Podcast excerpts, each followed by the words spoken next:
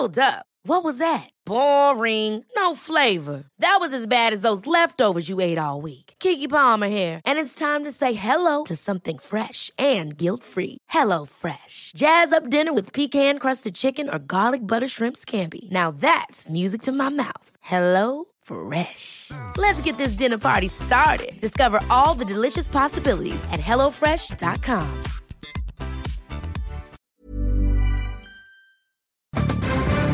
Bueno, estamos de vuelta. Le quiero agradecer al doctor Jorge Baruch Díaz, jefe de la Clínica del Viajero de la Facultad de Medicina, vocero de la Comisión para la Atención del COVID-19 de la UNAM, que esté con usted y con nosotros. ¿Cómo has estado, doctor? Jorge, buenas tardes.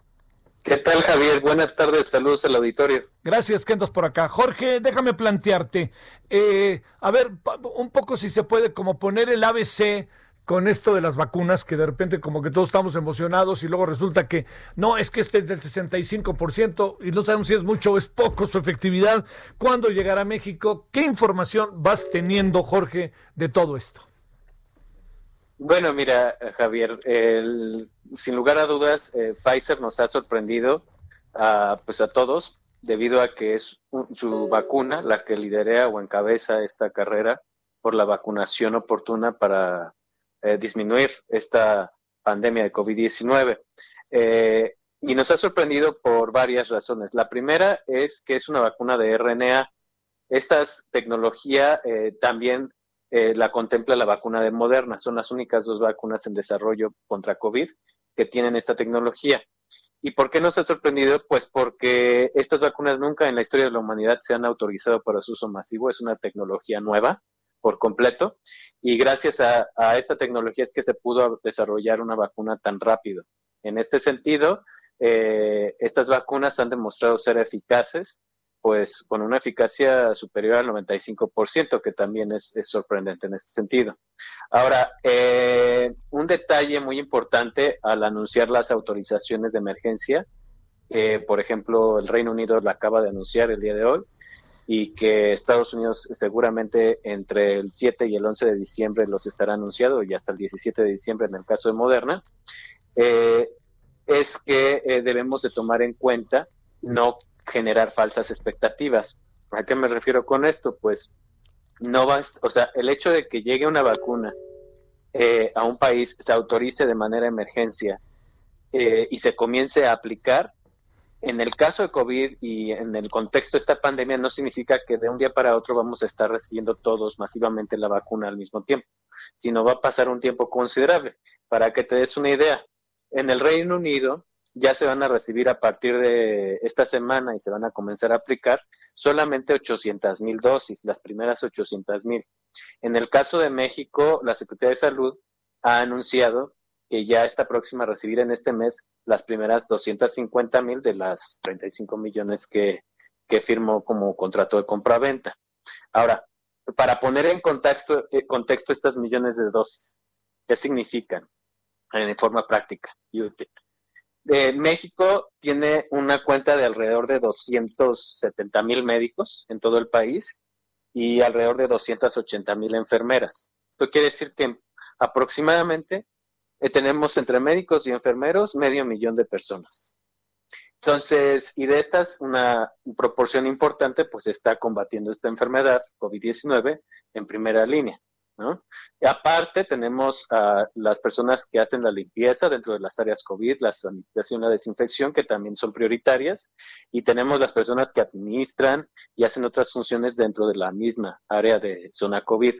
Entonces, eh, el hecho de tener una vacuna requiera dos dosis para aplicarse y que México esté próximo a recibir las primeras 250 eh, mil, pues significa que vamos a tener la oportunidad de garantizar por lo menos la vacunación a 125 mil eh, trabajadores sociales y de la salud que estén en la primera línea, pero pues esto es prácticamente una, pues una quinta parte, una cuarta parte del total de trabajadores de salud que tiene México.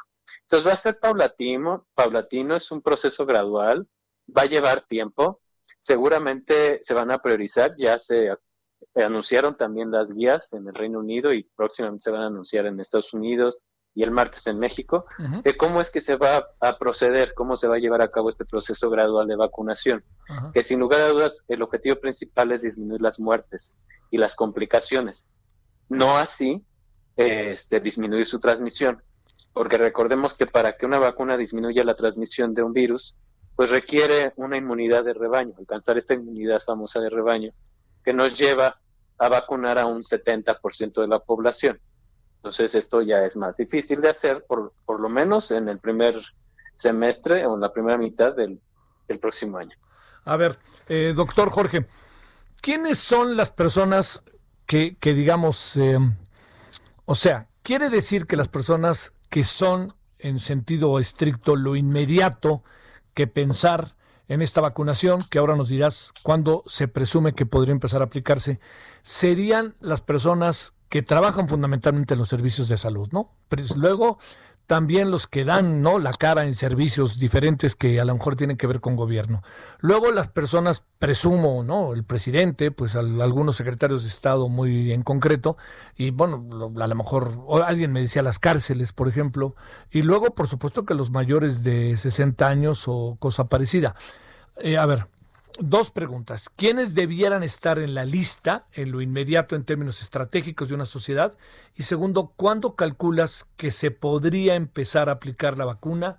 ¿Cuántas, este, de qué tamaño es? ¿Se, se, aplica en el brazo? ¿Se aplica en la nalga? ¿O, todo eso? Bueno, mira, para, para poder decidir a quién, quién va en los primeros lugares de la lista, eh, se tiene que considerar eh, los eh, grupos que se han identificado con mayor riesgo de presentar complicaciones o muertes. Entonces, en el caso de México, y, esto para cada país, ¿eh? Entonces, en el caso de México, pues ya sabemos que México encabeza la lista de pues muertes en el personal sanitario, lamentablemente. Entonces, este es un grupo que se, se beneficiaría eh, o tendría un muy buen impacto la vacunación prioritaria de emergencia. Entonces, sin lugar a dudas, los eh, eh, por riesgo laboral irían primero los trabajadores sociales y de la salud, y esto involucra todo el, sistema sanitario. Eh, también involucra grupos de alta prioridad que tienen que ver con edad, en las edades mayores de 65 años, sabemos por evidencia científica que son los que más se complican y más se mueren comparados con menores de 65 años y en tercer lugar también irían los grupos con una alta vulnerabilidad o una alta eh, carga de inequidades ah, en acceso a la salud. Entonces, esto estaríamos contemplando a personas o grupos que ya se han detectado en México como, como vulnerables, altamente vulnerables, que son aquellas comunidades indígenas, sobre todo, que tienen poco acceso a los servicios de salud o están concentrados en muy pocas localidades a la periferia.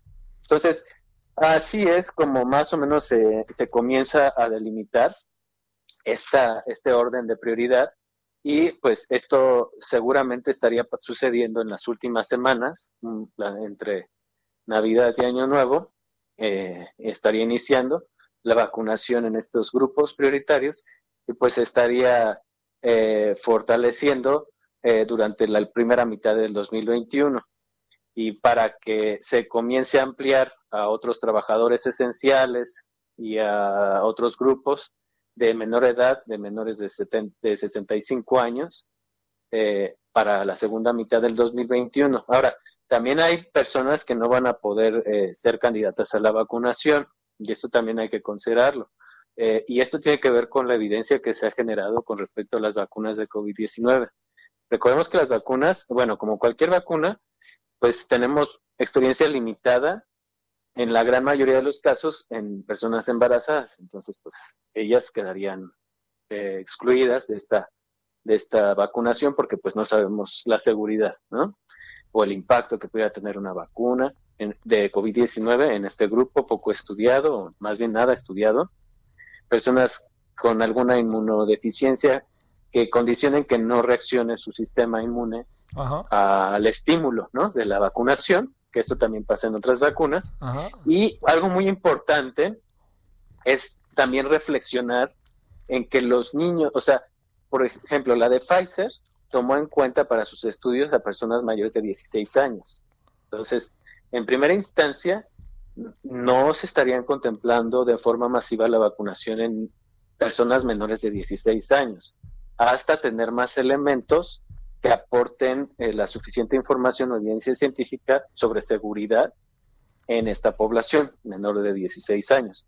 Tal vez lo que se estaría esperando es que solamente aquellos menores de 16 años y ya muy pegados a esta edad, que cuenten con factores de riesgo, como enfermedad cardíaca, por ejemplo, eh, pues sí, sean vacunados. Sí, claro. Oye, este, eh, ¿cuándo presumes, Jorge, que podría empezarse a aplicar en función de la información que hoy tenemos? Para, México, se podría empezar, pues a partir de que la autoridad sanitaria lo, lo autorice su registro por emergencia, se podría aplicar.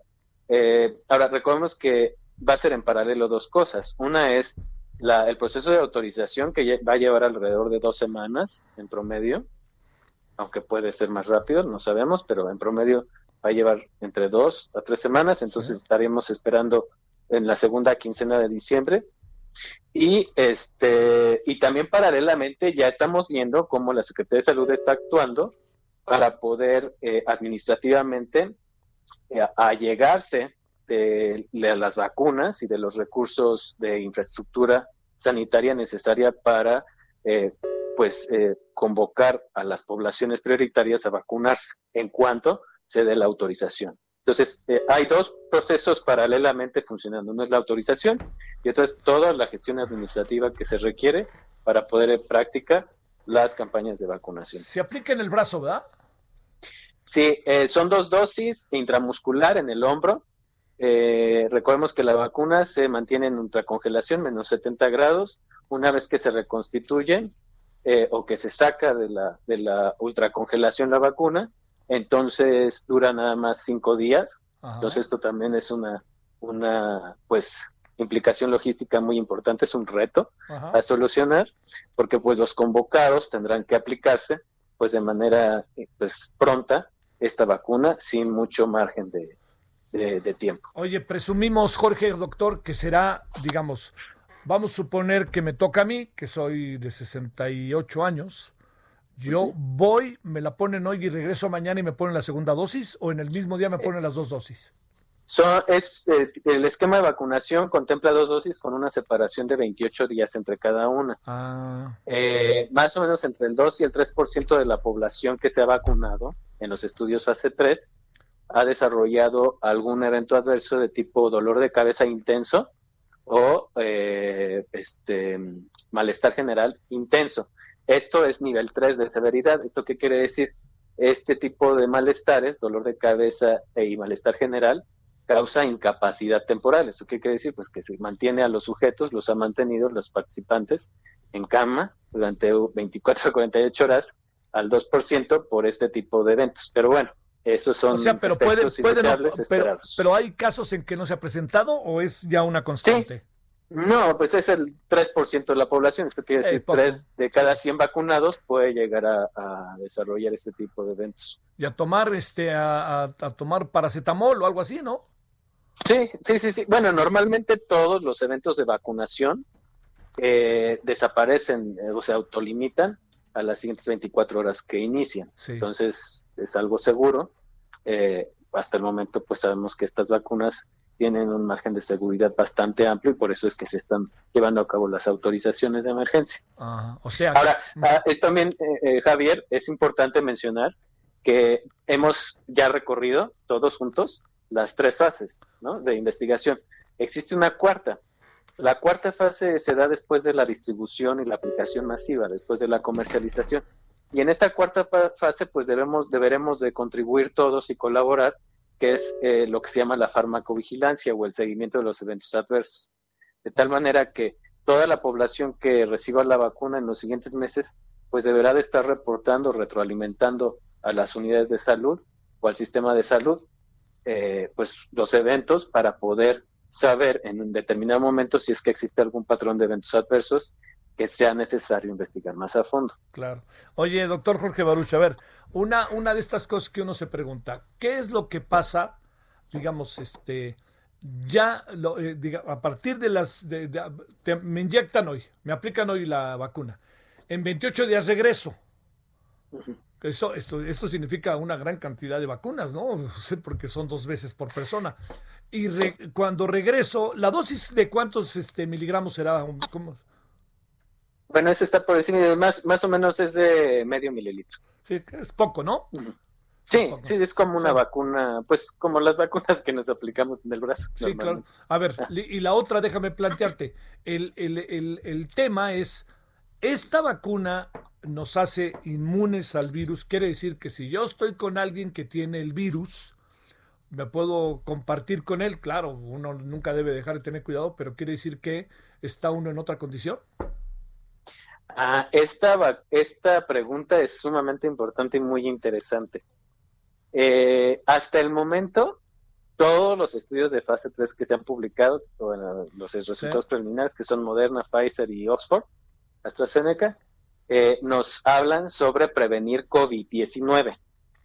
Recordemos que una cosa es estar infectado de SARS-CoV-2 virus que provoca COVID-19 y otra cosa es desarrollar la enfermedad que es COVID-19. Nosotros podemos ser asintomáticos y no tener nunca COVID-19, pero sí podemos transmitir el SARS-CoV-2 a otras personas que pueden llegar a ser más vulnerables a desarrollar COVID-19 y ah. desarrollar complicaciones. Sí. Entonces, hasta el momento sabemos que las vacunas son efectivas para evitar el 94% de, de, de la probabilidad que las personas desarrollen la enfermedad COVID-19.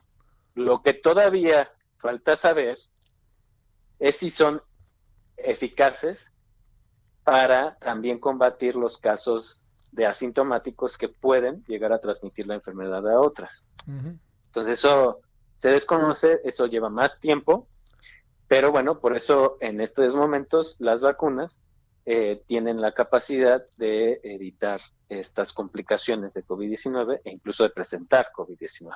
O sea, incluso quiere decir, para decirlo claro, doctor, que si yo estoy con alguien que tiene COVID, ya soy inmune a la, a la posibilidad de contagio. No, no, soy inmune a, a no desarrollar COVID-19 la enfermedad. Pero es, todavía no sabemos, eso es muy complicado saberlo, todavía es muy pronto para saber si esta vacuna tiene la capacidad de cortar la cadena de transmisión. Entonces, eso lo vamos a saber hasta que ya una gran cantidad de personas sea inmune a través de la vacunación. Entonces, veamos si el virus este, se puede llegar a contagiar de una persona que ya está vacunada a otra, independientemente si desarrolla o no COVID-19. Todavía andamos este, a la mitad del camino, doctor Jorge Baruch, ¿no? Pues esto es que hemos, la verdad es que esto va a pasar a la historia de la humanidad como la primera vez que desarrollamos una vacuna tan rápido y, se implementa tan rápido y se distribuye tan rápido. Esto es algo sin precedentes. Oye, y en la clínica del viajero, pues supongo que también estás pensando cómo fregados le vamos a hacer cuando vayamos a otro país, por ejemplo, o a otro estado de la República Mexicana, ¿no? Sí, bueno, eh, de hecho ya existe una iniciativa, existe un par de iniciativas de pasaportes eh, sanitarios eh, digitales que se llaman Travel Pass y Health Pass. Entonces, uno es avalado por la IATA, que es la, la Asociación de la Aviación Civil de Transporte Aéreo, y otra es por el World Economic Forum. Entonces, eh, se están, ya se va a lanzar el de la IATA, que es el Travel Pass, se va a lanzar su plataforma digital para registrar las vacunas de COVID e incluso las pruebas de PCR que se hagan a los viajeros. Eh, este año, este, estas semanas que vienen, que ya nos quedan bien poquitas para que termine el año, se va a lanzar este año y ya se va a poder eh, poner en práctica de manera masiva en la primera mitad del 2021. Y seguramente conforme vayamos teniendo más suficiencia de dosis, pues estaremos eh, aplicándolas también a población de, viajeros internacionales, que normalmente los que viajan eh, son entre los 20 y 40 años de edad, o sea, no entran dentro de los grupos prioritarios de mayores de 65, a menos que sean profesionales de la salud o tengan alguna enfermedad. Pero eso sí, un mayor de 60, 65 años va a tener que llevar seguramente su pasaporte. México puede usted viajar al lugar que quiera y además una visa o algo que diga yo ya estoy vacunado, yo tas, tas, tas, tas, ¿no? Ahora, sí, de hecho existen ya los certificados internacionales de vacunación, estos se aplican en el caso, hasta el momento de, por ejemplo, la vacuna de fiebre amarilla, cuando uno quiere viajar a África subsahariana o América del Sur, eh, o incluso América Central o Asia, pues es muy frecuente que le piden a uno estos documentos amarillos, que es el certificado internacional de vacunación, y que bueno, esta sería, esta vacuna COVID-19, ya cuando esté más disponible, pues sería candidata a, ser sujeta a requerimiento obligatorio para ingresar a una frontera sanitaria. Y justamente esto es lo que se está ahorita planeando y desarrollando en conjunto con muchos actores de la sociedad, eh, sobre todo de medicina del viajero, para eh, ponerlo en práctica en los siguientes meses. Pues en eso andamos, doctor Jorge Baruch. Todavía, todavía, falta, falta mucho todavía, ¿no? No comemos ansias. Eh, es importante moderar las expectativas sobre todo cuando ya iniciamos o ya comenzamos a tener la luz, ¿no? Ver la luz al final del túnel, como lo dicen coloquialmente. Y pues eh, también algo muy importante, Javier, es que esta vacuna no ha sido probada en personas que ya han sido previamente infectadas o ya han desarrollado COVID-19. Ah, Entonces, si queremos ser si queremos ser candidatos a la vacuna, pues debemos de extremar hoy más que nunca pues estas medidas para evitar contagios, porque si nos contagiamos, si nos queremos vacunar para no tener una reinfección, pues todavía no lo hemos probado. Entonces, eh, tal vez la recomendación es no vacunar a nadie que haya tenido el antecedente hasta no saber si estos estudios Funciona, claro. Eh, funcionan o a, lo mejor hay vacunas que provocan efectos adversos incluso en personas si uno las aplica y ya padeció la enfermedad. Entonces, eh, es una tecnología nueva, hay que esperar, hay que extremar las precauciones, las medidas. Ya tenemos vacuna, hay que ser más pacientes que nunca y usar el cubreboca, que es un elemento necesario para el control de la epidemia. Con mi querido Jorge Baruch, ya nos vamos, pero eso del cubreboca, qué dolor de cabeza. Bueno, gracias, doctor. Nos vemos, Javier, cuídate. Tú también, por favor, gracias. Ever catch yourself eating the same flavorless dinner three days in a row? Dreaming of something better? Well, HelloFresh is your guilt-free dream come true, baby. It's me, Kiki Palmer. Let's wake up those taste buds with hot, juicy pecan-crusted chicken or garlic butter shrimp scampi. Mm. Hello Fresh. Stop dreaming of all the delicious possibilities and dig in at HelloFresh.com. Let's get this dinner party started.